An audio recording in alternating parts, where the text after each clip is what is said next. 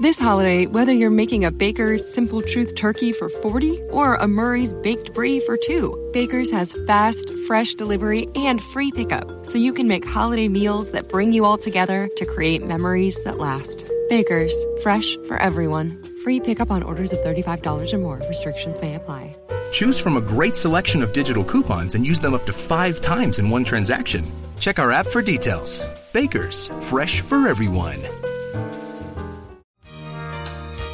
¿Eres un fan apasionado de fuera de series? Ya puedes apoyarnos gracias a las suscripciones para fans de iVox, donde podrás acceder al catálogo de programas históricos de nuestro podcast y a contenidos exclusivos solo para mecenas. Visita la web de iVox o bien instala gratis su app en tu smartphone o tablet. Busca fuera de series, pulsa en el botón de apoyar y elige la cantidad de tu aportación desde 1,49 euros al mes. Todos nuestros mecenas ya pueden disfrutar de la primera temporada completa de Fuera de Series, un material único que no encontrarás en ningún otro sitio.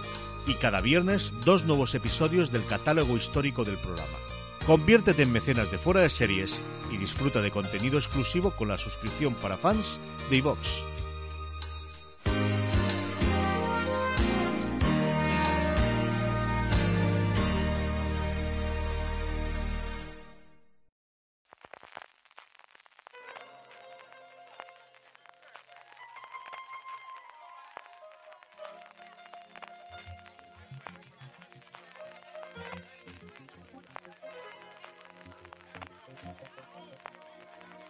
Yeah.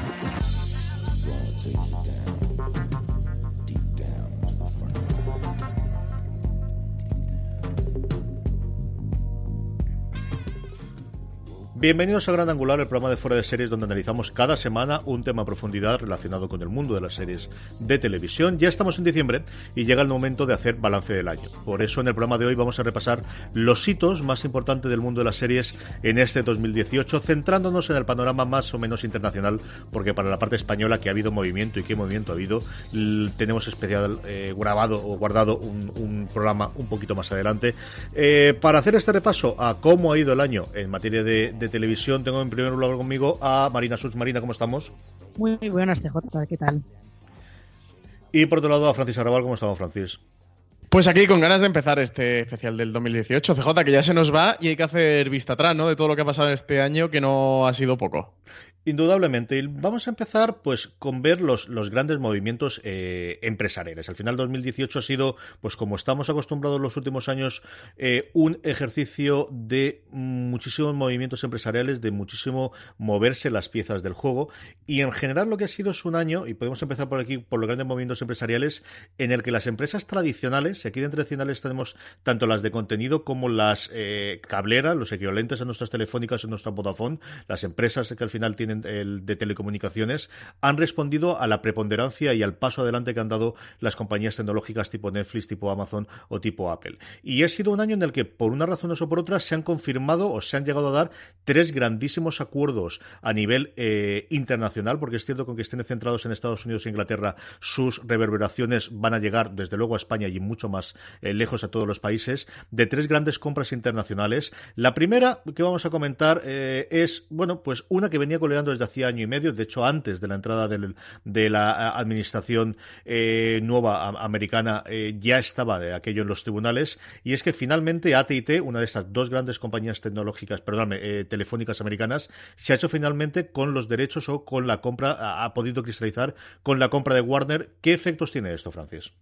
Pues aparte de que se han gastado nada más y nada menos que 85 mil millones de dólares, CJ supone la absorción por parte de, de, de, Warner, como comentabas, que ¿qué lleva en el paquete? Pues lleva HBO, el HBO que todos conocemos, el grupo Turner, que es la dueña de medios como CNN, TNT, TBS o Cartoon Network, y también Warner Bros., los estudios de cine y de televisión. Más allá de otras compañías que también estaban dentro del grupo, como era el sello de cómics DC, que también ha sacado ahora su, plataforma de, streaming, o incluso la web Rotten Tomatoes. Como tú comentabas, eh, después de dos años que le ha estado dando largas el Departamento de Justicia de Estados Unidos, que estaba ahí decidiendo si, finalmente aprobaba esta absorción por parte de, de AT&T o no, eh, se cristalizó a mediados de junio de, este 2018 y bueno, ha formado uno de los grupos pues, más poderosos y potentes, ¿no? Que eran, precisamente las reticencias o, el recelo del Departamento de, Justicia de los Estados Unidos para darle la luz verde, del, del supergrupo eh, mediático que ha conformado AT&T. Uno de los grandes efectos de, esta compra eh, por, absorción marina que, conocimos a nivel de, lo que nos afecta al final, ¿no? que es el contenido, es el deseo firme que tiene AT&T, luego hablaremos de la parte de las plataformas, pero el deseo firme de ampliar el nombre de HBO, de que no tenga solamente ese contenido tan boutique, que al final se, se hace en que simplemente tengan dos estrenos semanales los domingos, y en palabras propias de la gente que le acaba de comprar, intentar que fuese mucho más con Netflix, aprovechar esa marca tan potente que tiene con HBO para ofrecer muchísimo más contenido. Eh, sí, es, cierto, cuando se anunció esa compra y se, se hizo pública esas declaraciones, hicieron públicas esas declaraciones de, del ejecutivo de AT&T que quería que, decía los HBO que quería que fuera un poco más, quería que fuera un poco más como Netflix en cuanto a cantidad de producción. Eh, también se hicieron, se filtraron unas declaraciones de, de uno de los directivos de HBO que decía, vale, todo eso está muy bien, pero dadnos más dinero para poder hacer todo eso. Porque como no sé si lo habéis comentado antes, eh, el problema que han tenido todas estas fusiones que llevaban paralizadas años y años es que eh, las empresas que eran compradas han estado en, un compás de espera sin moverse, sin hacer nada durante todo este tiempo. HBO, por ejemplo, los ejecutivos comentaban a, los medios estadounidenses que en el año y medio o así que se ha tardado en, en resolver todo el conflicto de la compra de AT&T, ellos no han podido hacer nada no tenían dinero para, para gastar en determinados proyectos, estaban, tenían como una, una estrategia bastante conservadora porque no sabían lo que se podían gastar, no sabían qué iba a pasar con ellos. Y es curioso además que esto pase con HBO cuando del grupo de, el grupo Time Warner, en los últimos dos años o así, creo que la única de las empresas del grupo que daba beneficios y muchos beneficios ha sido HBO. O sea que bueno, por lo menos una vez que AT&T los ha comprado y que ya es oficial, pues en HBO ya están liberados para, para poder ir haciendo cosas. Y es que además se ha notado porque en cuanto se anunció la compra empezaron a anunciar proyectos por todas partes. Esto que comentaba Marina de la parálisis por, por, por ver qué le ocurría es una cosa que, que, nos ha llegado a nosotros, bueno, y lo que llegará aquí mismo en España es algo que en el día a día del trato nuestro con las cadenas nos ocurre, Francis. Sí, eh, resultaba curioso ahora que justo decía Marina esto de, que de repente empezaron a salir eh, proyectos de, de, HBO a Mansala, porque eran cosas que tenían medio apalabradas, pero que no, que no podían cerrar por todo lo que comentaba de hasta que, hasta que el Departamento de Justicia de Estados Unidos no diera la luz verde a, a esta absorción. Y sí, sabemos que ha retrasado aquí, bueno, que ha llegado a afectar a España evidentemente, en el caso de HBO, que ha retrasado proyectos y producciones como el de Patria, de otras muchas series que están, que sabemos que estaban desarrollando, que estaban estudiando, que estaban mirando, que de momento no han anunciado una ninguna, perdón, y que precisamente la semana que viene es la, presentación de 2019, un poquito de temporada de HBO, que nosotros estaremos allí. Yo espero que, presenten alguno de estos proyectos que tienen por ahí en cartera y que de momento no, no le habían podido dar una luz verde oficial por, eh, por, por lo que comentaba Nina, porque tienen las cuentas casi, entre comillas, congelado y van un poco ahí al ralentín. Y también, evidentemente, Turner estando dentro de este acuerdo ha estado afectando a empresas, a otra empresa, a otros canales en España, como es el caso de Cartoon Network o de TNT, que son del grupo del grupo Turner, de la compañía Warner, que ahora ha absorbido AT&T y imagino que aquí habrá no sé si refusiones o, cambios a su vez pero sí que es algo que va a ir trayendo trayendo cola y que bueno ha tenido su eco a nivel en Estados Unidos o a nivel internacional y evidentemente lo va a tener en el caso nacional en el caso español. Luego comentaremos de cómo ya una de las eh, consecuencias ha sido el cierre de Filmstrack y esta nueva plataforma que están preparando de Warner Media pero, pero yo creo que sí que vamos a ver cambios o reestructuraciones, desde luego, aquí en España de todos estos tipos de movimientos que hay a nivel internacional. Y sí, importante ha sido la compra de Warner por parte de Intel, desde luego la noticia del año, la que de alguna forma también han puesto en movimiento tanto la fusión de la que hemos hablado antes, siempre los rumores comentaban que al final se levantó el veto eh, precisamente por la aprobación de esta segunda que vamos a comentar ahora y luego la tercera, ha sido indudablemente la compra de Fox, o mejor dicho, de parte de los activos de Fox, de parte de las empresas que formaban el conglomerado de los Murdoch por parte de Disney, Francis.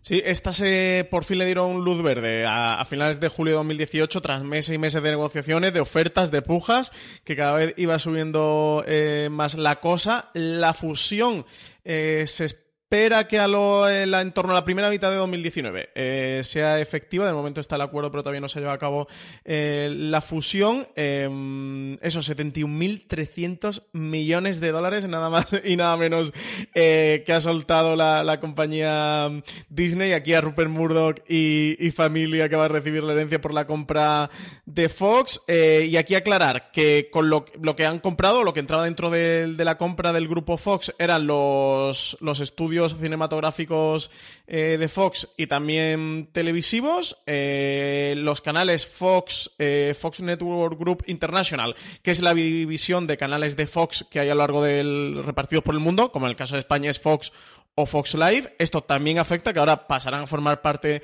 de la propiedad de Disney. Canales como FX, que es de los canales más exitosos de los últimos años y que, y que mejores series están produciendo.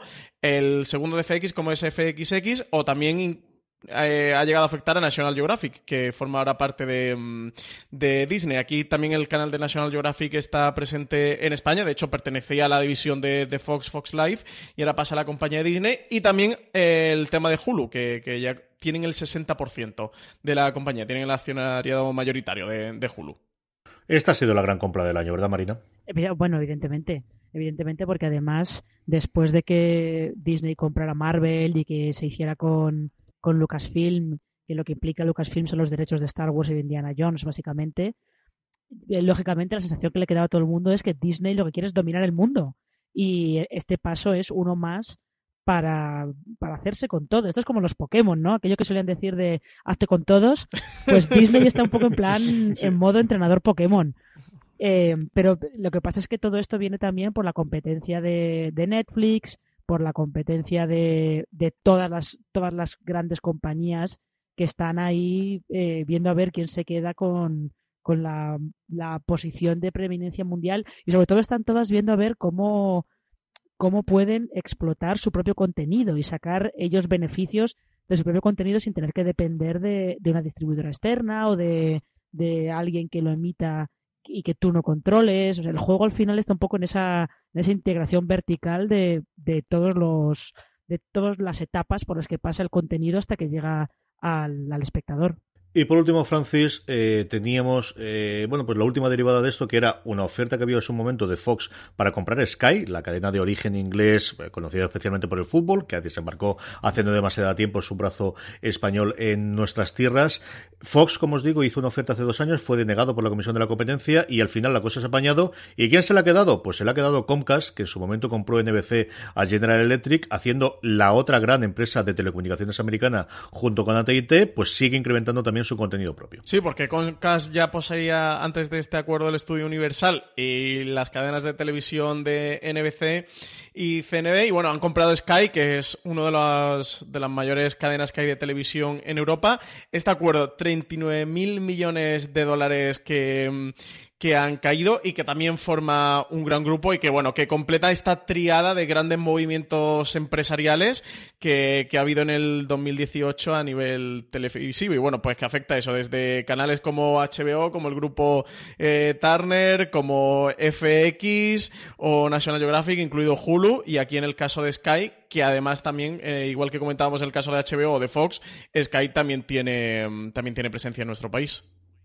Algo que da a entender que no solamente las compras tienen que hacerse entre Estados Unidos entre corporaciones, sino que también están buscando que comprar fuera de su frontera marina. Especialmente porque Sky tiene presencia eh, muy internacional en Europa. Eh, como bien decíais, es una es más que un canal, Sky es una plataforma, es como era, eh, nació como era originalmente Casete Digital o Vía Digital, empezó por ahí, y Sky es que tiene presencia en el Reino Unido, en Alemania, en Italia, ahora está aquí en España, eh, y lo que pasa es que a través de esa compra, Comcast llega a millones de hogares fuera de Estados Unidos, que era también por lo que a Fox le interesaba eh, comprar Sky, originalmente. Lo que pasa es que, bueno, en el Reino Unido no lo vieron claro. Me imagino que eh, verían una posición de monopolio que seguramente iría, probablemente iría también contra la normativa, las normativas de la Comisión Europea y cosas por el estilo. Pero al final, todas estas grandes compras lo que se están haciendo es que estas multinacionales eh, cada vez sean conglomerados mayores, más de alcance, más global, porque lo que se intenta es competir en todos los mercados y sacar beneficio de todas las partes de donde se pueda. Con estas entramos un poquito en, bueno, viendo, sabiendo los movimientos empresariales, vamos a hablar un poquito de las plataformas que en algunos casos nos van a llegar debido a estos movimientos empresariales y por otro lado comentar un poquito cómo ha evolucionado el modelo de aquellas que ya estaban eh, en el mercado, principalmente de empresas que venían del mundo de la tecnología, no tanto del mundo de, la, de contenidos y de telecomunicaciones, como es este caso. Empecemos por las que están por venir, empecemos por el resultado o, lo que al final Disney quiere montar comprando Fox, ese giro de 180 grados con respecto a su política de hace cuatro o cinco años de vender a terceros, o mejor dicho, de alquilar su contenido, especialmente a Netflix en el caso de Estados Unidos, decidir que no, yo lo que quiero es tener mi propia plataforma, y esa no la han presentado hace demasiado tiempo, bueno, hace menos de, de un mes, y se llama Disney Plus, Francis. Sí, por fin subimos el nombre, ¿eh? que era una de las grandes comidillas del mundillo de la televisión, de cómo se iba a llamar esta plataforma de servicio bajo demanda de Disney. Ya sabemos que es Disney Plus. Aquí esperamos que se lance a lo largo de 2019, pero de momento no tenemos una fecha concreta. Sí que hay un nuevo evento para inversores en abril de 2019 en el que ya han adelantado que se van a desvelar más novedades sobre Disney Plus.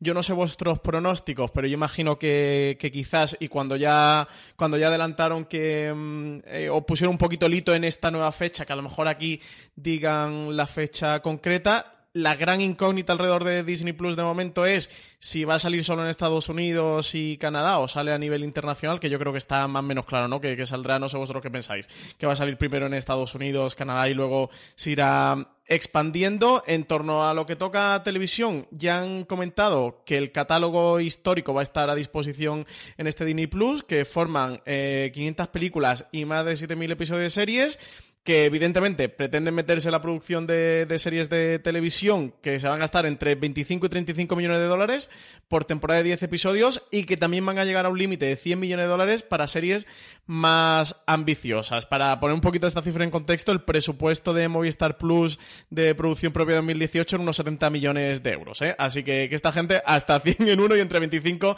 y, y 35 van a ser los proyectos medios que van a hacer. También adelantaron que, este servicio de streaming va a tener lo que le han denominado una especie de cinco canales en los que estaría Disney con los programas propios de televisión y película, otro canal de Marvel, otro Star Wars, uno de Pixar y uno de, mm, National Geographic. No conocemos técnicamente cómo se desarrollará, pero yo imagino que serán como una especie de dentro del, servicio de streaming como una, unas landing, ¿no? Una especie eso de channels o de canales propios dentro del, propio servicio de streaming. Y en esto se combina por la parte de contenido marina, yo creo que es la parte interesante, desde luego, que la, nuestra audiencia querrá conocer qué es lo que van a ofrecer, qué es lo que vamos a tener, pues de alguna forma es donde van a explotar eh, ese tipo de películas que haría hacer sobre el mundo de la guerra de las galaxias. Parece que se van a reconvertir en series, que se van a quedar eh, después de, bueno, pues el relativo éxito de Rogue One, pero sobre todo del fracaso de taquilla con respecto a lo que esperaban de solo, parece que se orienta por aquí, pero es que también lo vamos a tener en Marvel, en el que yo creo que es la mayor sorpresa que hemos tenido y es la idea de coger a personajes ya conocidos del universo cinematográfico, darle a la parte de cine y no a la parte de televisión, no al estudio de televisión, la responsabilidad de adaptar esa parte de Marvel a, a su plataforma de streaming, una Marvel. This holiday, whether you're making a Baker's Simple Truth turkey for 40 or a Murray's Baked Brie for 2, Baker's has fast, fresh delivery and free pickup, so you can make holiday meals that bring you all together to create memories that last. Baker's, fresh for everyone. Free pickup on orders of $35 or more. Restrictions may apply. Choose from a great selection of digital coupons and use them up to five times in one transaction. Check our app for details. Bakers, fresh for everyone. Si estás buscando un buen podcast de análisis y debate en tu idioma, te invito a que escuches Pulso y Péndulo. Yo soy Carlos Curbelo. Y yo soy Fabiola Galindo. Todos los jueves analizamos temas de actualidad en Estados Unidos y Latinoamérica. Fabi y yo no siempre estamos de acuerdo, pero sí tenemos un objetivo común. Queremos servir como antídoto contra las noticias falsas y la polarización. Pulso y Péndulo. Busca nuestros episodios en Apple Podcast, Spotify o en tu aplicación favorita. Que además va a poder contar con todo lo que en su momento tenía Fox, que fundamentalmente era los Cuatro Fantásticos y sobre todo eh, todo lo que venía de los mutantes de eh, la Patrulla X. Sí, que estaban por ahí separados, por ahí desperdigados. Creo que lo único que siguen sin poder recuperar es Spider-Man, porque eso lo sigues teniendo Sony, aunque tienen ahí ese acuerdo ese acuerdo con ellos para hacer para producir las películas ante los dos y tal pero sí es como bien dices lo que lo que van a hacer es aprovechar para explotar esos mundos que ellos compraron a través de series porque de, Star Wars por ejemplo eh, tenemos esa de Mandalorian con, con Pedro Pascal que es un poco es la reconversión de aquella, de aquella película sobre Boba Fett que llevamos años oyendo que se iba a hacer eh, luego tienen eh, esas películas, esas, perdón, esas series que han anunciado de Loki y. No, Loki no, Visión y la Bruja Escarlata, que lo han anunciado hace bastante poco. Otra sobre Loki y otra sobre Halcón y el Soldado de Invierno. Y la idea que tienen es que los actores que interpretan esos personajes en el cine los hagan, los hagan también en, en la tele. Eh, Tom Hiddleston estaba confirmado para ser Loki en la serie y la, la cuestión es ver qué pasa con todos los demás pero eh, esto además lo que ha tenido es ese daño colateral de que las series que tenía Marvel en Netflix, pues Netflix está soltando lastre. Ya ha cancelado Iron Fist, ha cancelado Luke Cage, ha cancelado eh, Daredevil y lo que parece que está claro es que en cuanto Jessica Jones y The Punisher emitan sus, las temporadas que están por emitir, pues también se las van a quitar de encima. Así que eh, solamente con esas cancelaciones de Netflix yo creo que queda bastante claro que hemos entrado aquí en, en una fase de hostilidades entre, entre estas empresas sin que Disney Plus haya arrancado todavía. Que yo estoy con Francis, yo creo que va a empezar en Estados Unidos y Canadá probablemente, y si les funciona, luego se verá en el resto del mundo.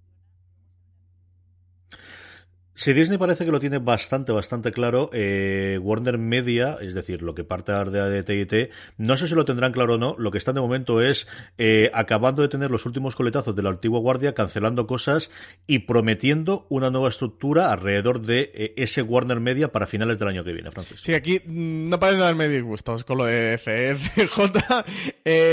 resulta que la DC Universe, bajo la antigua guardia de Warner, podríamos decir, ya habían preparado el lanzamiento de DC Universe, que era una plataforma de streaming un tanto curiosa, porque sale de DC, del sello de cómics, y entonces lo que iban a incluir era películas que estuvieran relacionadas con, el universo de superhéroes de DC, así que también como serie de televisión, y un catálogo de cómics al estilo que tiene Marvel de, Marvel Outlive. Eh, lo, lo empaquetaban por unos 8 dólares mensuales aproximadamente, y eso, y daban, daban como disponible todo, todo estos servicios, además de algún programa de contenido propio que estaban haciendo tipo eh, show o magazine y tal, sobre novedades eh, de DC. ¿Qué pasa? Que, que entre medias de esta, pues ya se ha aprobado por fin la fusión con, con AT&T. AT&T precisamente, nada, hace un mes, ¿no? Eh, dio ya por cerrada Filmstrack y, y lo hizo oficial. Y entre medias de estas también anunció una nueva plataforma que, por ahora se llama Warner Media, en el que incluirían todo este catálogo de Warner y, que, recopilan. Aquí lo que para mí la gran incógnita con Warner Media es eh, y con DC Universe y con HBO es teniendo estos tres servicios, qué divisiones van a marcar, si van a mantener los tres servicios, si decidirán cerrar DC Universe o si DC Universe le quitan la parte audiovisual y la dejan solo para cómics, si Warner Media lo tienen para películas y HBO para series, si lo van a refundir todo en Warner Media, si van a hacer paquetes, es la gran incógnita que tengo y también eh, la implicación internacional de Warner Media. Por eso, porque en países como España tenemos ya un servicio de vídeo bajo demanda que se llama HBO y tenemos un canal de pago que se llama TNT, por ejemplo. Entonces, no sé estas piezas cómo la van a recomponer. Y para mí, de todos los movimientos empresariales que estamos hablando y de plataformas, quizás sea mi gran incógnita, o la que tengo más curiosidad por saber cómo se va a dilucidar. De Warner Media hay dos cosas curiosas de todo lo que he leído yo americano. Una es que todo el mundo está convencido de que hay una serie de Harry Potter sí o sí. O sea, que vamos a tener eh, historias de Harry Potter, al menos del universo de Harry Potter. Si Disney se hace su serie de Star Wars, no CJ, pues ellos tienen que hacer su Harry Potter. Es la que tiene, la que tiene. Y luego Marina, y esta sí es curiosísima, de cómo hablan eh, todo el mundo de lo que puede suponer el que Netflix pierda los derechos de Friends, que al final sigue saliendo, claro, cuando estamos con la novedad y que todo el mundo quiere contenido nuevo y de repente resulta que hay una serie que sigue siendo sistemáticamente, según todos los estudios, es cierto que externos, que Netflix nunca revela sus datos, pero que siempre está en la segunda, tercera, cuarta que más se ve, que es Friends, que es una serie de Warner Brothers. Ya. y que simplemente si nos fijamos en los rankings de TV Showtime, esos que sacan todas las semanas, Friends siempre está en el top 10 de las series más vistas, ¿eh? Y de las más maratoneadas, es muy fuerte. Eh, sí, en Estados Unidos se especula mucho con que qué va a pasar, porque si luego si nos fijamos realmente, series producidas por Warner, hay muy poquitas en Netflix, que yo sepa, hay muy poquitas. Están las de los superhéroes de la CW y poco más. Y hay series producidas por Warner recientes que no están en ningún en ninguna plataforma de streaming, tipo eh, Person of Interest o Verónica Mars, que las hemos comentado alguna que otra vez, ¿no? En otros, en otros podcasts. Pero lo de Friends es curioso. Mm, ¿Qué van a hacer? ¿La van a quitar de Netflix? O teniendo en cuenta que es muy probable que Netflix les haya pagado una cantidad indecente de dinero por tenerla en el servicio, sea de las pocas que se queden ahí.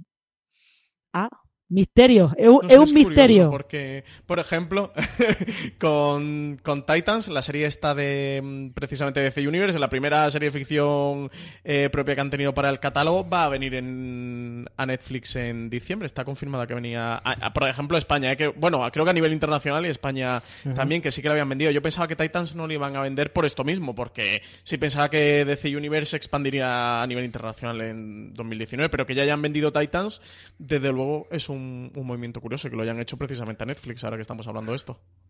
Si estas hemos hablado de las plataformas o del intento de plataformas que durante el año que viene tendremos de las dos grandes compañías de contenido, había dos grandes compañías tecnológicas que hace tres o cuatro años eran el gran coco, el que iba a llegar y se lo iba a comer todo, y no tiene pinta de que vaya a ser así. Estamos hablando de YouTube Premium y de Facebook Watch. Las dos han dado el salto internacional a poder ser vistas fuera de Estados Unidos durante este año. Una, ya sabemos que tiene un cambio de modelo segurísimo. Facebook Watch está en ello también, Francis. Pues no era tan fiero el lobo como comían. ¿eh? No, no, no era tan fiero. Aquí digamos que si estamos hablando de grandes expansiones de grandes movimientos, aquí ha habido un poquito de, de sinchazón, ¿no, CJ? No sé tú cómo, cómo lo ves. Ha habido retirada rápida, o sea, de ver que, que no, no funciona. Por un lado de los YouTube, pues eh, renombró su YouTube Red, en el que iba a tener contenido eh, propio en cuanto a series. Que es cierto que nació ya primero con una cosa extraña que iba a coger a YouTube desconocido, fundamentalmente a PewDiePie y darle dinero para que hiciese cosas, que luego empezó a hacer series, que de verdad que ha hecho series muy interesantes y muy, eh, em, bueno, pues muy para ser iniciales, muy buenas, pero ya han confirmado que van a mm, cambiar totalmente la expectativa que tenían hasta ahora, que iban a, permitir ver todas las eh, series que iban a hacer gratuitamente, sin necesidad como hasta ahora de pagar a partir del tercer episodio. Lo normal en la estructura es que los dos primeros sean gratuitos y que a partir del tercero sea eh, de pago dentro de YouTube Premium, que acumula otro tipo de cosas, como la posibilidad de descargar de episodios, el que no te muestren anuncios, y sobre todo y más importante, efectos eh, prácticos, es que van a dejar de invertir tanto en producción propia. La misma nota de prensa, más que nota de prensa, filtración, comentario, control de daños que hacían a través de, de, Hollywood Reporter, la otra parte que decía junto con el que a partir de ahora va a ser gratis es y vamos a dejar de invertir mucho dinero de cara al 2020, es decir, que van a cambiar totalmente esa. Y eh, de paralelo Facebook Watch, un Facebook Watch que tiene series moderadamente interesantes, eso sí, todas en inglés, todas con subtítulos como mucho con subtítulos en inglés, que parece que no le acaba de funcionar y que han decidido que van a cambiar totalmente el tercio, al menos en Estados Unidos. Y una cosa curiosísima de los últimos días es que, eh, por un lado, van a hacer programación para más mayores, no ir a un público adolescente, que tampoco es que lo estuviesen buscando ahora con sus series, pero una cosa que sí es muy curiosa es que han licenciado tres series de culto que no tenían a día de hoy plataforma, como son Buffy, como son Ángel y como son Firefly, que han conseguido que se pueden ver teóricamente en exclusiva en Estados Unidos a través de Facebook. Así que, gente, pues es el mal, de, la gente que tiene el dinero como castigo pasa estas cosas, hace cosas muy raras y luego decide a mitad de cambio que igual no era buena idea hacer cosas totalmente distintas de lo que espera la gente de YouTube o totalmente distintas de lo que espera la gente de Facebook, Francis. Sí, son cosas curiosas porque lo de YouTube, como tú comentabas, el salto internacional y el cambio este que hicieron de rebranding de YouTube Red a YouTube Premium se produjo en junio de este año, a mediados de junio de este año, o sea que estamos hablando hace unos 6-7 meses. Y, ese cambio de modelo, ese cambio de estrategia, precisamente se, se, comentó la semana pasada, o sea que le ha durado 6 meses la nueva estrategia. La serie no es que no sean para nada un desastre, son series bastante dignas y que están bien, no, no hay ninguna, eh, creo que imprescindible o muy necesaria, pero series como Cobra Kai es una serie más que, más que digna y es muy divertida. Yo creo que se puede considerar un, éxito eh, para la ficción propia de YouTube o series como Origin o como Impulse, eh, de verdad que son productos muy dignos. A mí me resulta curioso. Eh, evidentemente, ellos tendrán su número de suscripciones en este YouTube Premium y cómo ha avanzado la cosa y cómo ha evolucionado, pero eso sí que me, me llama la curiosidad, que, además cuando todo el mundo apuesta tan ciegamente y, cuando este tipo de empresas tan grandes se meten en una apuesta esta, no, no es para girar de estrategia a los seis meses, como ha hecho YouTube, y más de lo mismo con, con Facebook. Tengo que lavarles que tienen buen gusto para lo que han recomprado con, con Ángeles, con Buffy, Cazavampiros y con Firefly, pero viniendo de dos series como han sido Sorry for Your Loss con, con Elizabeth Olsen, que yo no he visto nada, pero Valen, que sí que hizo la crítica en fuera series, habla maravillas, y de Queen America, de la que no habla también, pero con una Catherine Zeta Jones,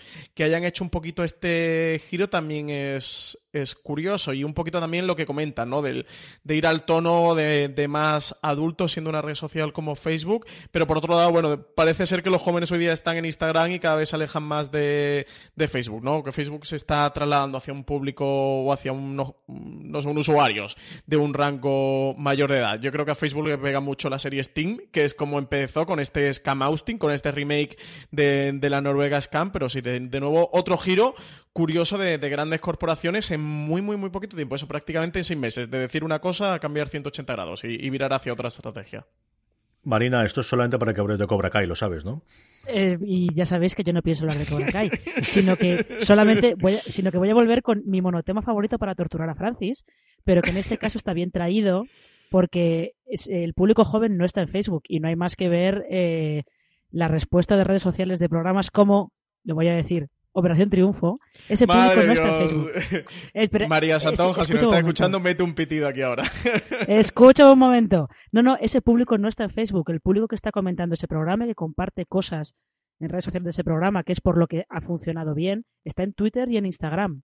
Y de Mm. Facebook han huido todos. Y creo que le pasa también, en este caso, en el caso español, le pasa también a Gran Hermano, me parece, le está pasando, le pasa también a Tu cara me suena, le va a pasar a La Voz, muy probablemente, cuando vuelva, cuando vuelva a emitirse en España. Eh, el público joven que, que ve la tele, aunque la vea a, a su rollo y de la manera que ellos quieren, están en Twitter realmente. Lo comentan todo por Twitter, Sí, no utilizan sí, Facebook sí. para nada. Con lo cual, eh, es, es que es lógico que Facebook quiera reconvertir Watch a eso. También entra dentro de una estrategia más amplia, creo, eh, en la que Facebook se ha dado cuenta que la apuesta aquella ciega que hicieron por el vídeo no les ha salido tan bien como ellos pensaban. Y lo de YouTube Premium, en ellos han dicho que mm, eh, ficción van a reducir las inversiones, pero van a seguir produciendo cosas. Lo que pasa es que van a ser formatos eh, unscripted, como dicen ellos, de estos sin, sin guion en teoría, porque no es cierto, ¿no? Pero bueno, de estos de falsos reality shows y cosas por el estilo, y que van a ir un poco, van a seguir por ahí, porque es como arrancaron realmente.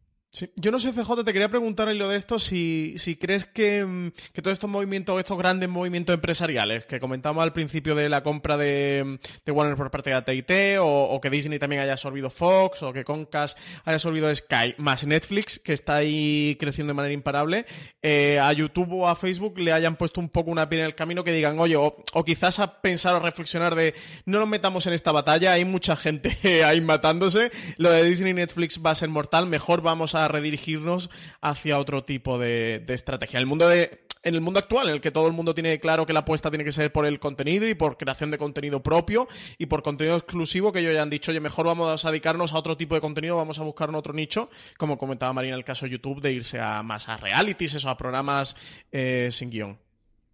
Yo creo que Facebook tiene un problema mucho más grande que a partir de qué series o reality va a hacer. Y entonces yo creo que ahí ha habido, tenido que tener un cambio de, de, estrategia. Yo creo que ha habido pues un poquito de hubris, eh, como dicen los americanos, de por ser YouTube o sobre Facebook la cosa va a funcionar porque va a funcionar porque ya tenemos la gente que quiere verlo, pero eso no ocurre exactamente así. En el caso de YouTube, Especialmente en el caso de YouTube, el tema del pago yo creo que es una cosa tremendamente compleja. Cuando tú llevas 10 años siendo la Dalid del vídeo gratis, de repente hacer el pago, yo creo que es tremendamente complejo de hacerlo. Que no es una estrategia, como decías tú, yo veo sus series y me gustan y pago religiosamente, pero sé que estoy totalmente en la minoría, muy minoritaria en este caso.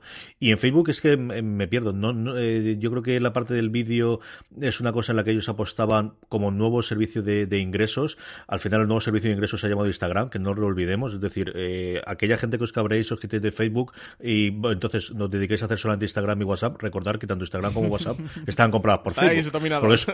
Es, no, es una de las cosas inteligentes que hizo en su momento eh, Zuckerberg de pensar que Facebook es más que el servicio, es una empresa que tiene distintos servicios y que va comprando. ¿no? Entonces, bueno, pues a ver qué es lo que ocurre a partir del siguiente año. Háblame de Amazon, Francis.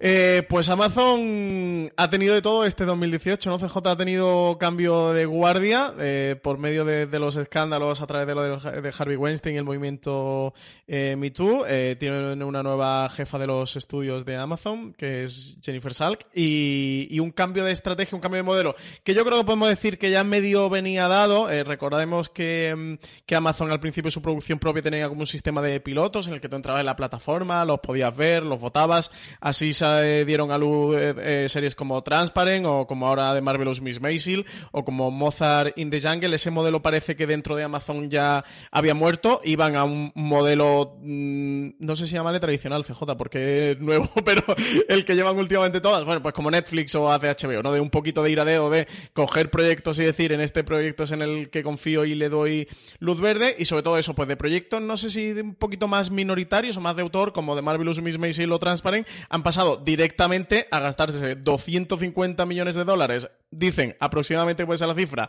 eh, que han puesto para adquirir los derechos de adaptación televisiva de, del Señor de los Anillos a, a la familia, a los eh, descendientes de, de, Tolkien, esos 150 millones, sin empezar a hacer una serie, y, dicen que en total el proyecto que tienen global sobre el Señor de los Anillos es de mil millones de dólares de inversión. Pero bueno, aparte tienen otro proyecto de adaptación de Conan en la mesa, o sea que, ya han ido a, grandes proyectos y se han olvidado, digamos, de, ese tipo de producción, ese modelo de producción que tenía la vieja guardia de Amazon. Marina, tú decías antes que Disney quería comerse el mundo. Yo creo que lo que se quiere comer el mundo son estos tíos. ¿eh?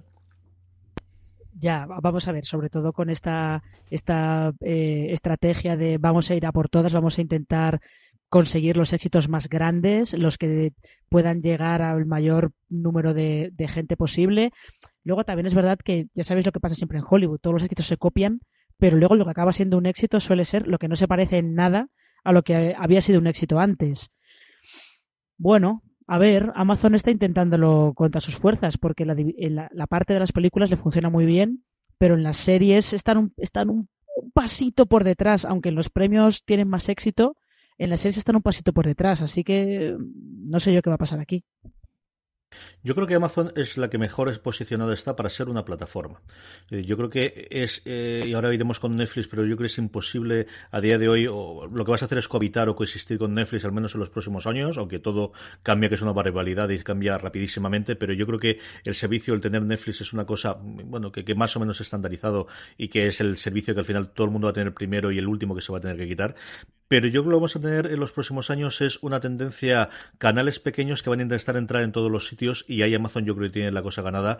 En Estados Unidos ya lo tiene, tú tienes su servicio de Prime con sus series, pero al mismo tiempo te puedes suscribir a HBO, te puedes suscribir a Showtime. This holiday, whether you're making a Baker's Simple Truth turkey for 40 or a Murray's Baked Brie for 2, Baker's has fast, fresh delivery and free pickup, so you can make holiday meals that bring you all together to create memories that last. Baker's, fresh for everyone. Free pickup on orders of $35 or more. Restrictions may apply. Choose from a great selection of digital coupons and use them up to five times in one transaction. Check our app for details. Baker's, fresh for everyone. Si estás buscando un buen podcast de análisis y debate en tu idioma, te invito a que escuches Pulso y Péndulo. Yo soy Carlos Curbelo. Y yo soy Fabiola Galindo. Todos los jueves analizamos temas de actualidad en Estados Unidos y Latinoamérica. Fabi y yo no siempre estamos de acuerdo, pero sí tenemos un objetivo común. Queremos servir como antídoto contra las noticias falsas y la polarización. Pulso y péndulo. Busca nuestros episodios en Apple Podcast, Spotify o en tu aplicación favorita te puedes suscribir a CBLS o Access, que mira que es eh, celosa de su privacidad y de sus cosas. CBS también tuvo que entrar ahí.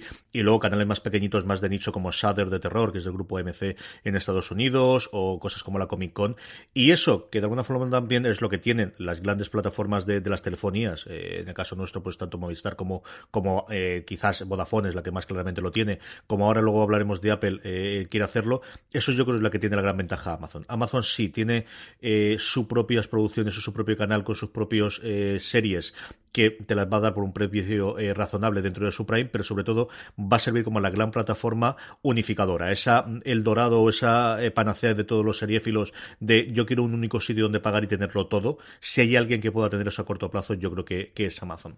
Netflix, Francis, ¿qué hacemos con Netflix? ¿Qué han intentado hacer este año? Pues ¿qué no hacemos con, Netflix? Eh, un Netflix que, que parece que también yo no sé si llamarle porque no es técnicamente así y sé que me lo vas a reprobar un, cambio de estrategia, pero no, no es cambio de estrategia. Fue lo que siempre eh, quisieron y no le podemos llamar un cambio de estrategia, que es que todas las series que ellos tienen y películas también, ¿eh? estamos hablando de producción completa de Netflix, estén producidas bajo su propio estudio, bajo su propio sello y no depender de productoras externas. Con este cambio, bueno, pues tenemos de cosas que han afectado a España directamente, como era abrir una nueva oficina de producción en, en Madrid y un y unos estudios en, Tres Cantos de, televisión y luego tenían otro, Marina, ¿dónde era? Em, ¿En Albuquerque era? ¿Dónde era? en Estados en Albuquerque, en sí, en Albuquerque, Nuevo México, lo que han hecho ha sido comprar unos estudios que ya estaban y los van a utilizar ellos para, para producir allí pues, series, películas, lo que sea. Claro, y esto se suma a, que están firmando contrato de exclusividad con algunos de los mayores creadores de series de televisión que tenemos actualmente. Pues desde Ryan Murphy, su famoso acuerdo famosísimo de los 300 millones de dólares. Madre mía, el pobre con los 300 millones de dólares la que le estamos dando. Eh, a Shonda Rhimes y su, y su. Incluso en el caso español con, con Alex Pina, que también ha firmado un, un acuerdo con, con el gigante rojo. Así que todo eso forma parte de una estrategia a la que se le suma también adquirir, entre comillas, o tener derechos sobre universos propios. El primero fue mm, el de Mark Millar, el del guionista de cómic con su Millar Wall, que lo, lo, adquirieron por unos 250 millones de dólares aproximadamente. Las cifras que digo todas, a veces cógela un poco con pinza porque depende de dónde mires y de dónde te informes o de la fuente original suelen variar un poquito, pero aproximadamente digamos que fueron unos 250 millones de dólares para pero bueno, lo que aquí han hecho es directamente comprar el sello de cómic, ¿eh? igual que Disney. igual que Disney tiene Marvel o, Warner, ahora TT tiene DC, eh, DC, el universo DC.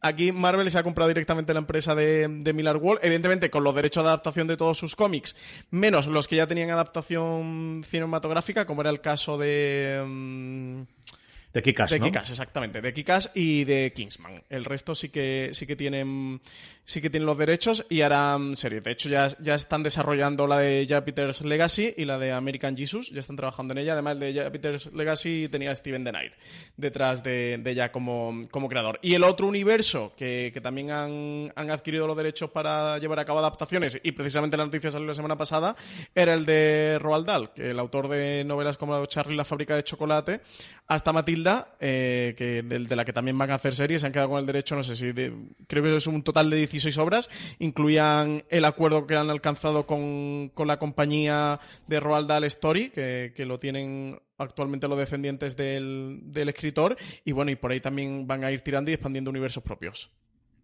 Es buen momento para ser creador, Marina, y sobre todo si eres showrunner contrastado, ¿eh? Se está grifando por ti si tienes nombre y has tenido éxitos y, y, como bien dices, eres un, eres un nombre contrastado, si no, se te rifan, se te rifan, porque lo que hay, y esto se ha comentado bastante cuando eh, los medios americanos hacen análisis de, del PIC TV, de lo que implica el PIC TV para la industria, lo que siempre se dice es que eh, todo el mundo está buscando ideas y las ideas ya las están buscando de cualquier parte y que lo que todo el mundo busca son técnicos, porque lo que hay es eh, sequía de buenos técnicos, porque como todo el mundo está produciendo cosas y todas se producen a la vez, pues no hay tanta gente para, disponible para trabajar en ellas. Pero no, es, es cierto, es, yo recuerdo que en el Festival de Vitoria, eh, Jorge Sánchez Cabezudo estaba diciendo que todas estas compañías estaban compitiendo por aluvión, en plan de a ver quién, quién produce más y quién, quién apabulla más a, a un futuro cliente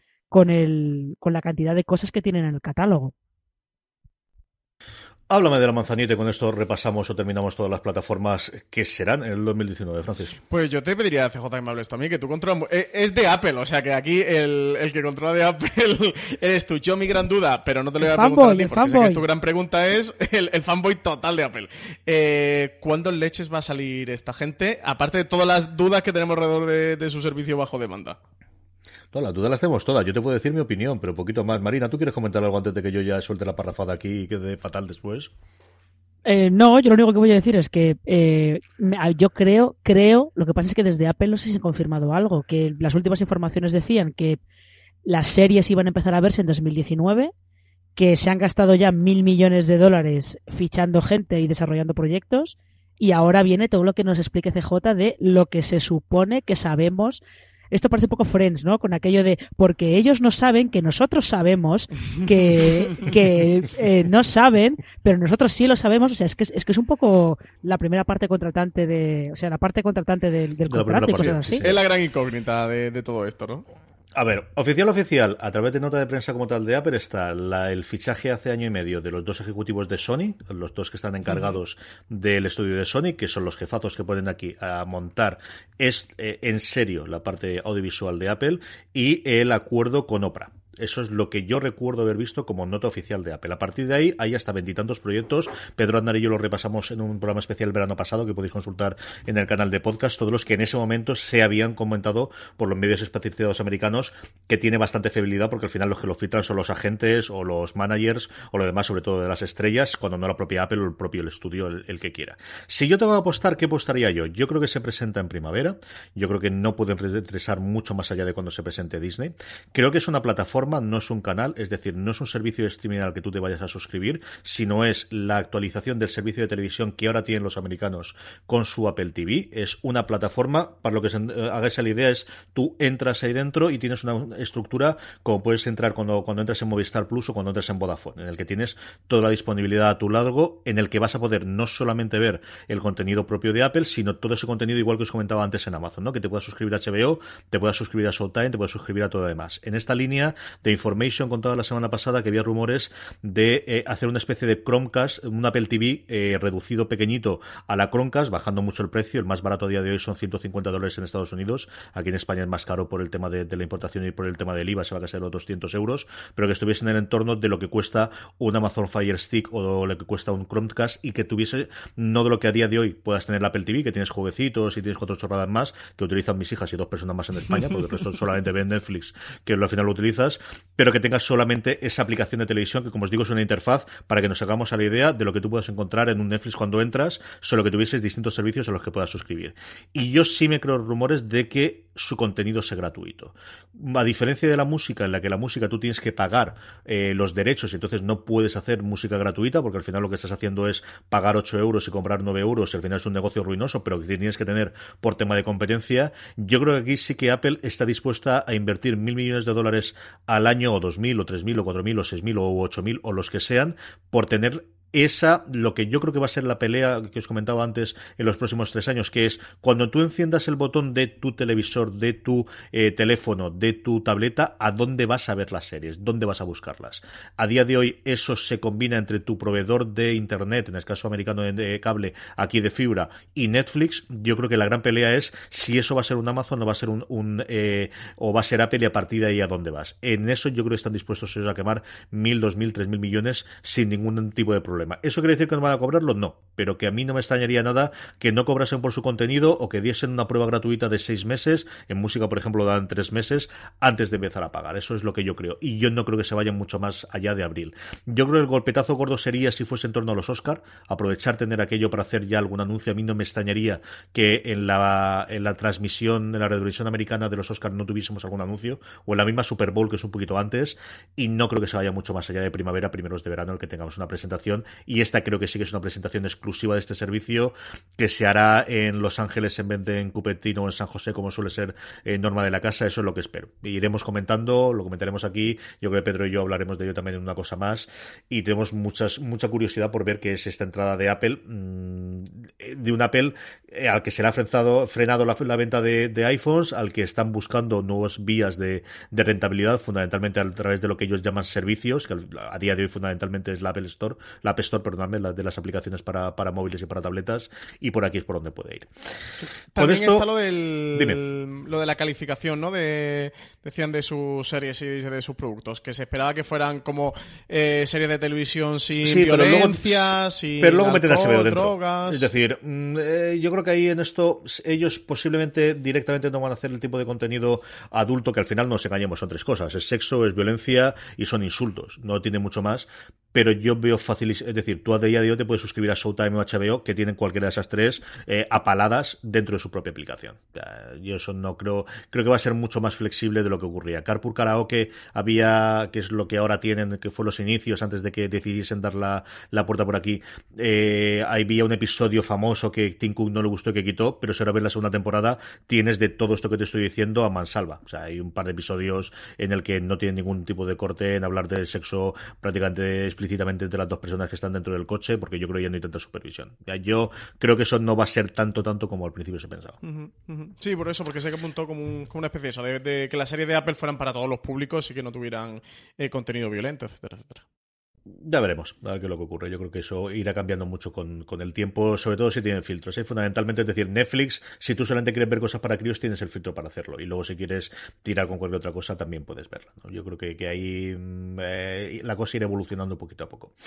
Con esto hemos repasado un poquito como las plataformas, pero nos queda hablar de tendencias. Nos queda hablar de los premios, nos queda hablar de ver qué tipo de series hemos visto durante este 2018, antes de que podamos ver el 2019.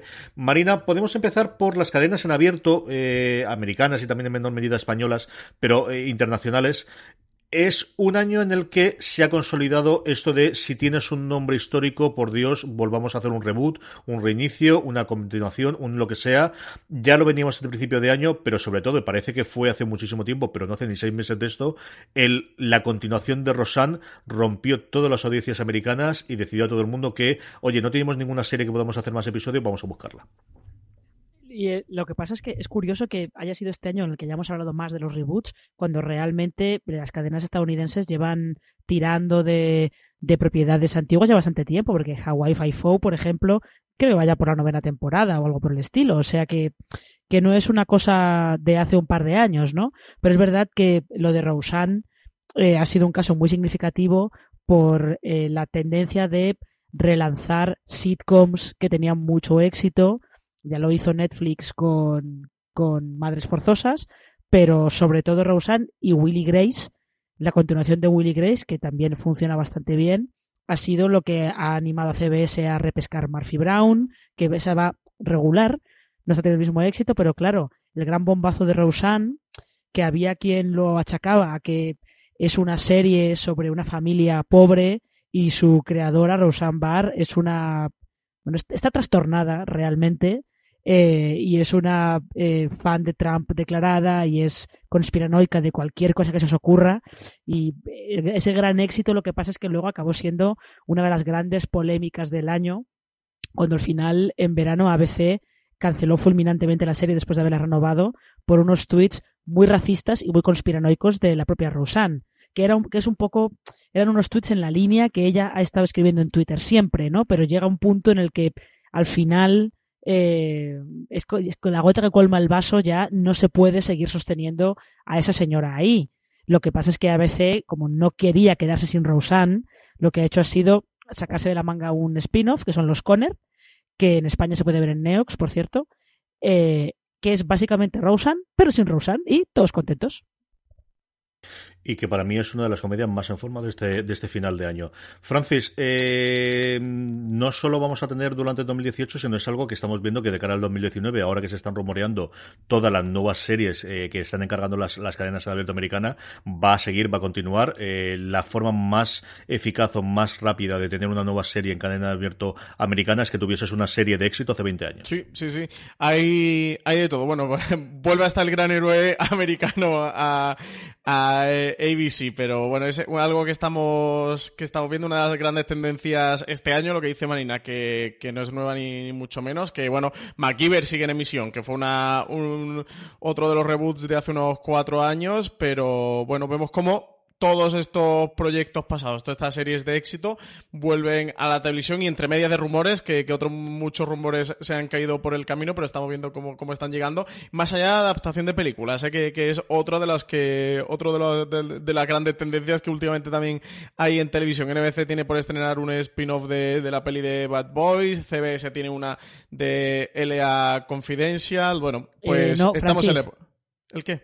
El, el spin-off de Bad Boys no se lo ha quedado en ABC, ¿eh? se lo ha quedado una cadena de estas eh, pequeñas. no, recuerdo ni el nombre, pero NBC, lo descartó. Lo descartó, ah, lo descartó. Pues no, pues no me enteré se, yo que lo había se, lo ha quedado, se lo ha quedado una cadena pequeñita.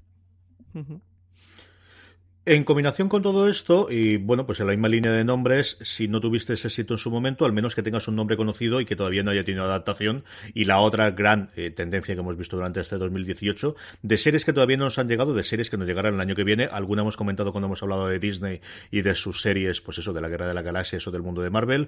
También hemos hablado de Amazon cuando hemos hablado del Señor de los Anillos.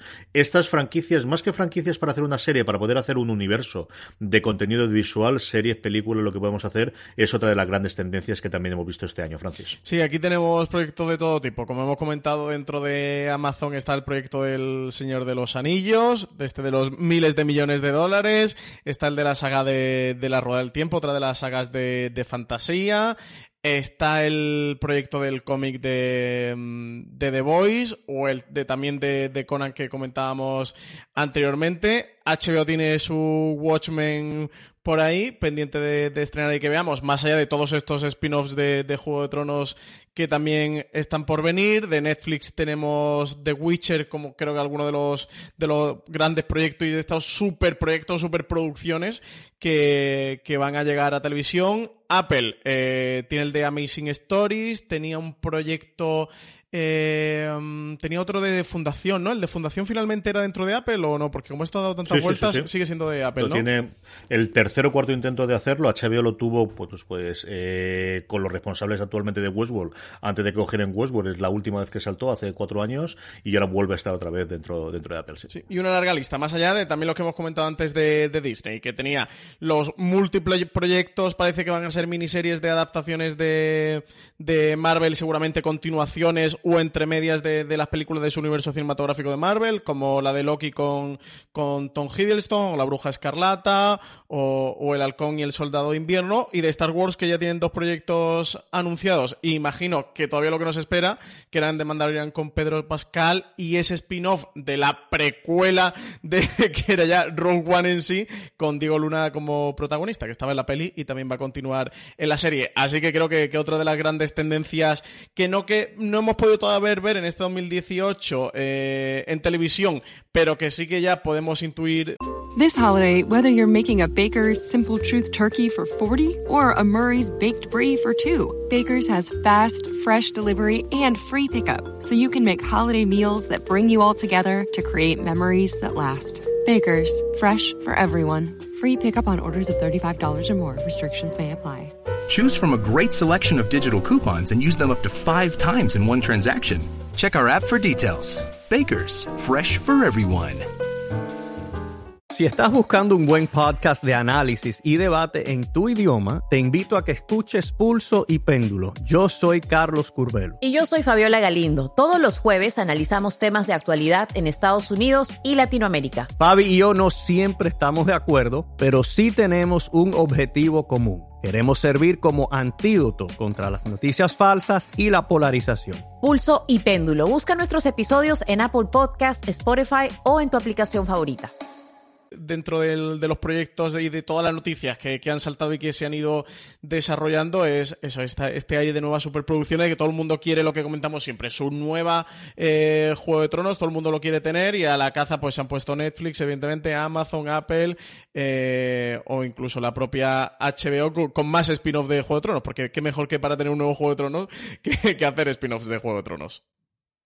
Y en paralelo a todo esto hemos tenido, yo creo que, el, inicio de adaptaciones de otro sitio, Marina, y eh, yo quería comentar esto contigo, de los podcasts, y especialmente con Hong Kong y yo creo que como bandera, el tener un nuevo lugar más allá de los libros, más allá de los cómics, del que empezar a adaptar. Tenemos varios proyectos para el año que viene y sobre todo el exitazo que yo creo que ha tenido Hong Kong primero en podcast y especialmente eh, después su adaptación televisiva, con el roto de formato, con el cambio a un formato en, de drama de 30 minutos, a ver qué tal le funciona en yo creo que con el estándar de Julia Roberts a nivel de Globos de Oro y ahora vamos a ir dentro de nada con los premios le puede funcionar bastante bien. Después de algún pequeño bandazo, ¿no? Como fue ese Alex Sin que fue infumable, reconocido por la propia gente de, de Gimlet Media que había vendido los derechos, un lore que no acabó de funcionar, pero empezamos a tener cuatro o cinco adaptaciones de podcast que a lo largo del año que viene pueden funcionar bien sobre todo a partir de Homecoming. También es verdad que, claro, en Homecoming eh, han optado por, por, una adaptación muy, podemos decir personal, bueno, con mucha personalidad visual, desde luego, porque Sam Smile, que es eh, el director, que es el creador de Mr. Robot, lo que hace es darle mucha personalidad visual a una, a una serie que es una serie de conspiraciones, simplemente. Pero sí, eh, Bravo creo que ha estrenado ya en Estados Unidos Dirty John, que es una adaptación de un podcast de True Crime. Lo que pasa es que se han ido a hacer una cosa muy ficcionada y las críticas no están siendo buenas, por ejemplo. Y, y luego es que se están adaptando hasta podcasts infantiles, como este que yo nunca recuerdo el nombre, que se llama La desaparición de. La misteriosa desaparición de un niño. Ahora mismo se me, se me acaba de olvidar por completo el nombre. No lo sé. Pero No, no, no, eso lo desconozco. eh, este es, es uno es infantil que va, cuenta la historia de un niño que desaparece y de unos amigos que, que se ponen a buscarlo pero como comentabas realmente con el éxito que, que tienen los podcasts en Estados Unidos que todos los cómicos tienen un podcast eh, que hay un montón de podcasts de ficción eh, era, era extraño que, que no hubiera más adaptaciones que tiraran de este formato para, para crear sus series Y antes de que nos vayamos con los premios, Marina, quería aprovecharte que además tú eres muy fan de, de especialmente Doctor Who, pero también del resto de producciones de la BBC. Ha sido un gran año para BBC, ¿no? Ha tenido el exitazo de, bueno, la vuelta de Doctor Who con su primera doctora, el exitazo de Bodyguard, y yo creo que otra de las tendencias, también luego lo podemos comentar con Francis, es este tipo de coproducciones que están haciendo con HBO, con eh, un montón, con Netflix, con Amazon, de alguna de sus cadenas, para de alguna forma poder competir también internacionalmente, Marina. Sí, también porque hay que tener en cuenta que BBC lleva eh, varios años en los que está sufriendo unos recortes de presupuesto brutales, con lo cual las coproducciones son la manera que tienen de, de poder sacar adelante pues cosas como esa Los Miserables que se va a estrenar eh, dentro de poco o esa nueva versión de La Guerra de los Mundos. Realmente BBC está tirando por cosas bastante bastante tochas. Eh, son, son miniseries, pero es una cosa que ellos luego internacionalmente las venden, les funcionan muy bien. Pero efectivamente Bodyguard ha sido el, gran bombazo para la BBC, de- no solo de este año, sino creo que casi de la década en el Reino Unido. Ha sido el mejor estreno de la década. Y luego está lo de Doctor Who, que era esta, esta apuesta por, eh, por el cambio de protagonista, cambio de showrunner, un poco un reinicio de la serie. Y les ha salido la apuesta muy bien, porque la audiencia está funcionando muy bien.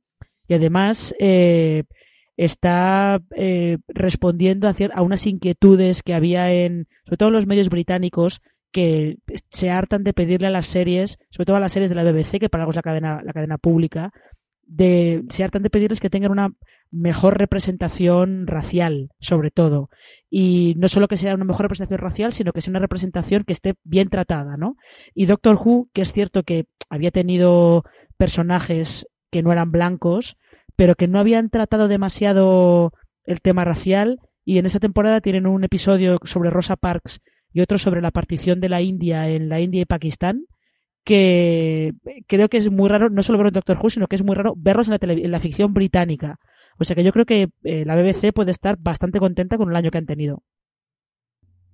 Sí, y a esto sumamos además eh, esa maravilla de miniserie que es Avery English Scandal, eh, Francis. Han tenido un buen año esta gente. ¿eh? Sí, un año espectacular, eh, ya con series que hemos visto como Bodyguard, que está genial, abrí English Scandal, que yo creo que es una de las series de este año, pero más allá de eso tienen, tienen proyectos pendientes de estrenar en, en estos meses, o que han estado estrenando durante estos meses, como Los Miserables, una nueva adaptación eh, protagonizada por Dominic West, Lily Collins, Olivia Colman y David Oyelowo. Eh, será el proyectazo de The Little Drummer Girl, que, que es una adaptación de, de la novela homónima de John Le Carré, que ha estado dirigida por nada más y nada menos que, que y como Alexander Skarsgård como uno de, de sus protagonistas. Ha tenido también el proyecto de la Guerra de, de los Mundos, de, de la obra de, de H.G. Wells. Tiene también este ABC Murders, que es una adaptación de... mm, de una novela de Agatha Christie con John Malkovich como Hercule Poirot. Así que grandes proyectos y añazo, ¿eh? un auténtico añazo para, para la BBC. Si echas atrás a la lista de producciones que tenían preparadas para este año, es, es absolutamente espectacular. A la chica del tambor lo tengo yo unas ganas tremendas. ¿La tiene comprada Movistar Plus esta, no, Francis? Sí. ¿Y no tenemos todavía fecha de estreno? No han dicho Sí, nada lo de tiene- Movistar, sí. de estreno. Sí, dijeron, creo recordar en, que en el Afron de Movistar lo tenemos publicado en Fuera de Series, eh, que se iba a estrenar en este otoño, ¿eh? Eh, creo recordar, igual que ABC Murders, pero no han comentado nada de momento. Pues le Es que, quedan es que, de hecho, menos sí, de le- 20 días. Les queda poquito, yo creo que se va a unir el año que viene. De hecho, Movistar tiene ABC Murders, tiene La chica del tambor y tiene también la adaptación de La Guerra de los Mundos. Tiene las tres. Tiene las tres, sí. Tengo muchas ganas porque en Estados Unidos la ha cogido, creo que era AMC, y la han estrenado a dos episodios por semana y hablado muy bien de ella. Aparte de que sabéis que esta parte de espías a mí me gusta mucho. Hablemos de premios. Hablemos de premios. Este hemos tenido, bueno, yo creo que claras ganadoras y luego un poquito de reparto de premios, especialmente en drama en los últimos semi. Los Globos de Oro eh, se abrían con los últimos coletazos del exitazo del 2017 del cuento de la criada de The Handmaid's Tale en drama y con Atlanta ganando en comedia. Los semi por su lado, la gran duda era si volvería Juego de Tronos después de ese año, que por el tema del estreno de la última temporada eh, volvería a ganar premios y se vio que sí, no una cosa exagerada como siempre interpretación, pero que desde luego mejor drama volvió a llamar y fue, bueno, pues por segundo año consecutivo una serie eh, de una de las cadenas tecnológicas, si el año pasado fue el, el cuento de la criada, este año ha sido de Marvelous Mrs. Maisel, en el caso de comedia, que esta sí arrasó totalmente en los semi. De todos estos premios, Marina, ¿qué es lo que más te ha gustado, qué es lo más destacar y sobre todo de cara al año que viene, cómo estamos viendo la política tanto de Globos de Oro como de Emmy. Bueno, los globos de oro es que es un poco complicado hacer ningún tipo de, comentario, de predicción, porque son un microclima, funcionan según sus propias reglas, hacen lo que les da la gana. Son un poco como decían, decía eh, Andrés Montes en la NBA, son como Shaquille O'Neal, ¿no? El artículo 33. Hago lo que quiero, cuando quiero y porque me da la gana. Así que no merece, no merece mucho la pena eh, calentarse la cabeza con ellos. Pero en el caso de los semi, yo creo que lo más interesante justo es eso que ha habido dos años seguidos en los que una serie de una plataforma de streaming se ha llevado un premio gordo. El año, el año pasado, en 2017, fue El cuento de la criada, que en drama, que es de Hulu, y este año fue de Marvelous Mrs. Maisel, en comedia, que es de Amazon. Y eh, esto lo que quiere decir es que Netflix produce mogollón de cosas, pero en los semi no consiguen todavía rascar bola. Y eso que es, han ganado premios, este año eh, ganaron bastantes premios pero lo que no logran es que una de sus series se lleve el premio a mejor drama o a mejor comedia, que ahí todavía, pues, entre Amazon, Hulu y HBO sobre todo, aún, aún les llevan les llevan ventaja, pero yo creo que la narrativa para el año que viene será ver hasta dónde puede llegar Netflix eh, en los semi, si finalmente consiguen ganar uno de los premios gordos y sobre todo también hasta qué punto el streaming le come terreno al cable, porque ya a las cadenas en abierto está claro que las pobres están muy arrumbadas, pero sobre todo es ver hasta dónde entre Amazon, Hulu y Netflix le comen el terreno a, las HBO, a las FX y a las Showtime de toda la vida. Francis, el, yo creo que el gran problema que tiene desde luego aquí Netflix es la apreciación de que al final son el gran monstruo, pero primero Hulu y después Amazon les ha podido ganar los premios gordos. Y mira que luego han ganado en este año interpretación con Claire Foy en, en, The Crown, que yo creo que la que ellos querían para el año pasado y se les metió, pues eso, la circunstancia y la tormenta perfecta que supuso la primera temporada del cuento de la criada, que este año se han llevado la mejor película con esas trampas que se hacen en las categorías de mejor película, TV movies y de, y de miniserie, pero eh, presentando en este caso un episodio de Black Mirror como fue USS Callister, pero el caso es que lo han ganado. Pero sí, ese, ese siguen sin ganar drama o comedia hasta que no se quiten el San Benito, va a ser terrorífico, ¿eh? Sí, Netflix se las prometía muy felices y además inundó de titulares, eh, bueno, pues todas las webs y periódicos norteamericanos, españoles y mundiales con esto de que había superado HBO con, como la plataforma con más candidaturas dentro de estos Emmy. HBO eh, consiguió 108 y Netflix 112. Evidentemente eran candidaturas eh, totales. Recordar que nosotros de los Emmy siempre hablamos, pues normalmente por resumir, de pues mejor drama, mejor comedia, las categorías actorales y como mucho guion y dirección o a lo mejor de episodio, pero poco más. Pero luego eh, los emitido una cantidad de categorías técnicas impresionantes. Entonces aquí el número este total es muy gordo. Yo creo que el problema de Netflix es que a pesar de The Crown, que era su, su gran baza, donde tenían todas las esperanzas depositadas para, para ganar la estatuilla dorada este año, pues producen muchísimo. Luego tienen muchísimo contenido de otras plataformas y en total hacen un gran catálogo.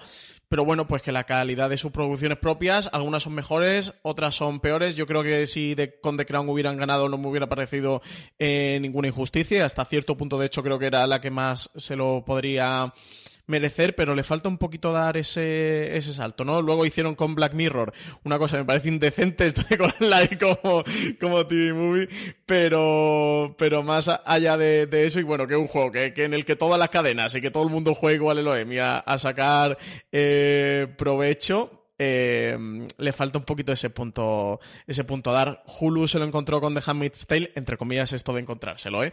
Pero el éxito mm, total y luego lo de Amazon con The Marvelous Miss Maisel pues mate lo mismo. Así que, que se lo están poniendo a Netflix muy complicado, CJ, se lo están poniendo muy complicado. Yo, sabes que por mí ya tendría el de mejor comedia con Master of None, pero estas cosas pasan, como uno, como uno no es quien elige. Pero es que a los M le gustan las comedias que hacen risa, Francis. Entonces tienes este problema, claro. porque no tiene un gusto, no, no, no. No, no, no, Es decir, a mí me, cabrea porque tendría que haberlo ganado la Atlanta, pero mira, esta cosa es lo que ocurre. Eh, os voy a pedir al final eh, que me contéis alguna cosa más que se os ha quedado, pero antes de eso tengo aquí en el guion las telenovelas turcas. Cuéntame esto, Marina. Cuéntame esto de las telenovelas. madre mía, madre mía. Si no le, si no le fuera suficiente, CJ con una Operación Triunfo, ahora con las telenovelas turcas. Vamos a ver. Pero es que esto, pero es que esto, eh, esto es que, es que Francis en realidad es un, es un hipster, un tío mainstream. Y todo lo que se sale de Netflix y, HBO España y Hulu y, Amazon, para él no existe. Claro, pues, pues no, las telenovelas turcas, esto en realidad es un tema que viene también del año pasado y de hace un par de años. Lo que pasa es que eh, se ha ido extendiendo más, se ha ido extendiendo más durante este año.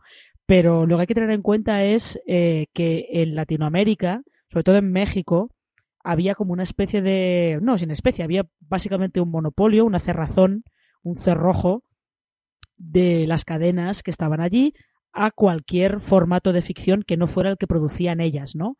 A las series españolas, por ejemplo, les costaba muchísimo entrar en México, por ejemplo, y eh, cualquier telenovela que no estuviera producida por Televisa o, o Univisión lo tenía crudísimo para entrar en el mercado mexicano o el mercado colombiano, para entrar en Latinoamérica en general.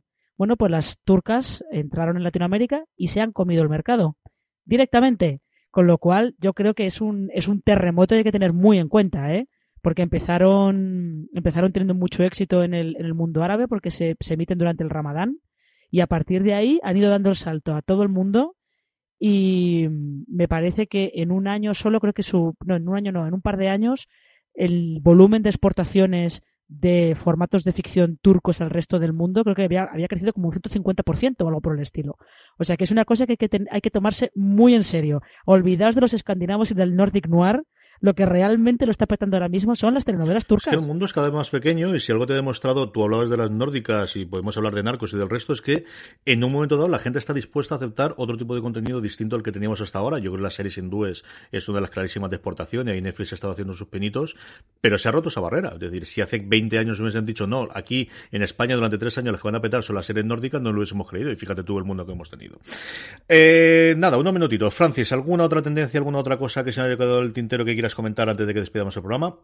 Yo creo que así lo único que hemos podido dejar por ahí un poquito colgado ha sido el, el, año este espectacular que ha tenido Reese Witherspoon, que tiene proyectos en Apple, creo que en Amazon, ¿no? Sacó también ella un propio servicio bajo demanda, no sé, no sé, la cantidad de proyectos de, de Reese Witherspoon no me caben en, mi cabeza. De todo lo que se anunció a lo largo de este año, creo que ha sido uno de los nombres propios de este 2018 y que también ha sido el año en el que, el que se ha anunciado la, el, el fin de Big Bang, que va a acabar con tras 12 temporadas y bueno, ha sido una de las grandes comedias de, de las grandes sitcoms de los últimos años. Y quitando esas dos noticias que caiga, no hay nada así que, se me haya pasado, creo.